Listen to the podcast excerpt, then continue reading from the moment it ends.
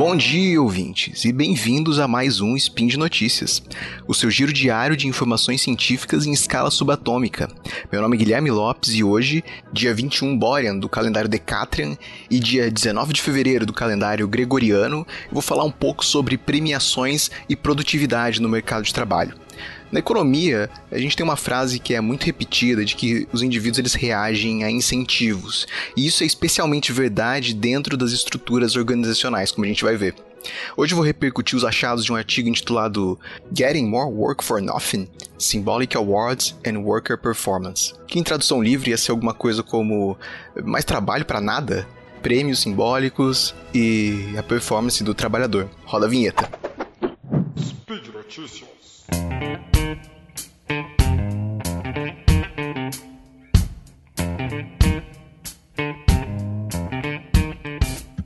Bom, voltando para a questão do incentivo, que a gente estava comentando aqui antes, vamos dar um exemplo. Se o bebedouro, por exemplo, no seu trabalho, ele é reposicionado 500 metros mais longe de você, você vai ter incentivo para diminuir o número de viagens que você faz até o seu bebedouro, podendo diminuir até o seu consumo de água aí. Ou em outro exemplo, se no seu escritório é, passa a oferecer café e maçãs de graça, você vai ter um incentivo para aumentar o seu consumo de café e de maçãs. O artigo tenta mostrar como prêmios, é, mesmo que sejam exclusivamente simbólicos, podem funcionar como um incentivo para os trabalhadores a melhorarem sua produtividade, sua performance. Um exemplo clássico de premiação é a dinâmica de funcionário do mês do McDonald's. Essa, entre outras, tem algumas características-chave. Então, Primeiro, esse prêmio ele é visível, ou seja, todos que estão ou frequentam aquele ambiente sabem que o prêmio existe e que a premiação incorre em alguma cerimônia pública para ser concedida. É, o segundo ponto, ela gera competição, cria um ambiente competitivo ali, onde vai haver ganhadores, mas também haverão perdedores.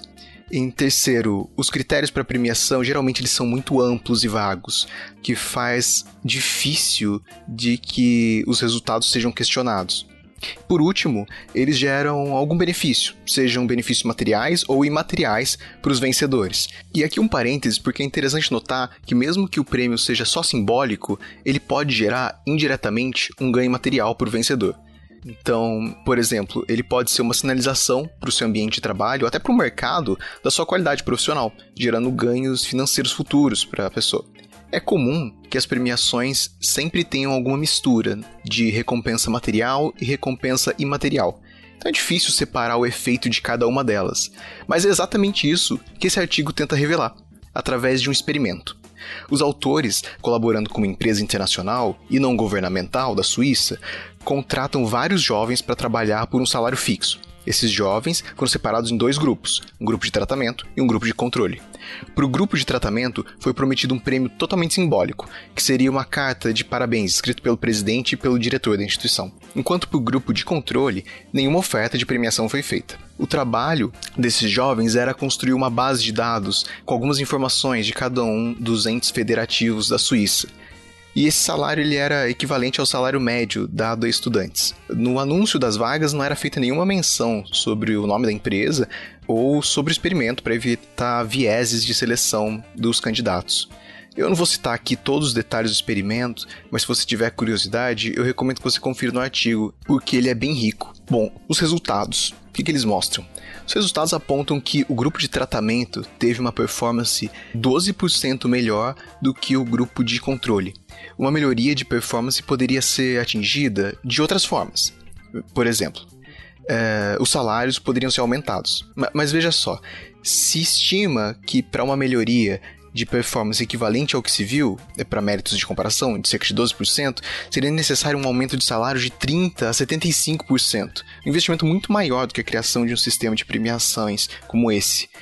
Também se viu que o prêmio motiva mais os participantes que já têm mais chances de vencer, e isso é um porém. Mas resumindo o experimento, ficou demonstrado que o reconhecimento social dos funcionários, e social apenas, mesmo que através de premiações que não tenham gratificação material, funcionam para melhorar a produtividade dos funcionários, sem comprometer a qualidade do serviço que eles desempenham. Isso não quer dizer que prêmios materiais sejam desnecessários, na verdade, eles também são bem importantes e um modelo ótimo de incentivo para os funcionários deve ter alguma combinação entre incentivos materiais e não materiais. O que o trabalho quer dizer é que, talvez diferente do que o senso comum diga, reconhecimento e prêmios não materiais também têm um forte papel para a motivação dos trabalhadores. E por hoje é só. Eu lembro que todos os links aqui comentados estão no post. Deixe lá também o seu comentário, elogio, crítica, declaração de amor ou meme preferido. Eu lembro ainda que esse podcast só é possível acontecer por conta do seu apoio no patronato do SciCast, tanto no Patreon quanto no Padrim. Um grande abraço e até amanhã.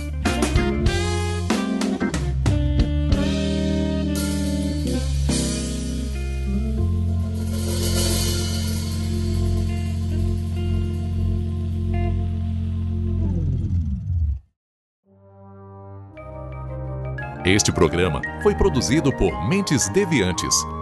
deviante.com.br.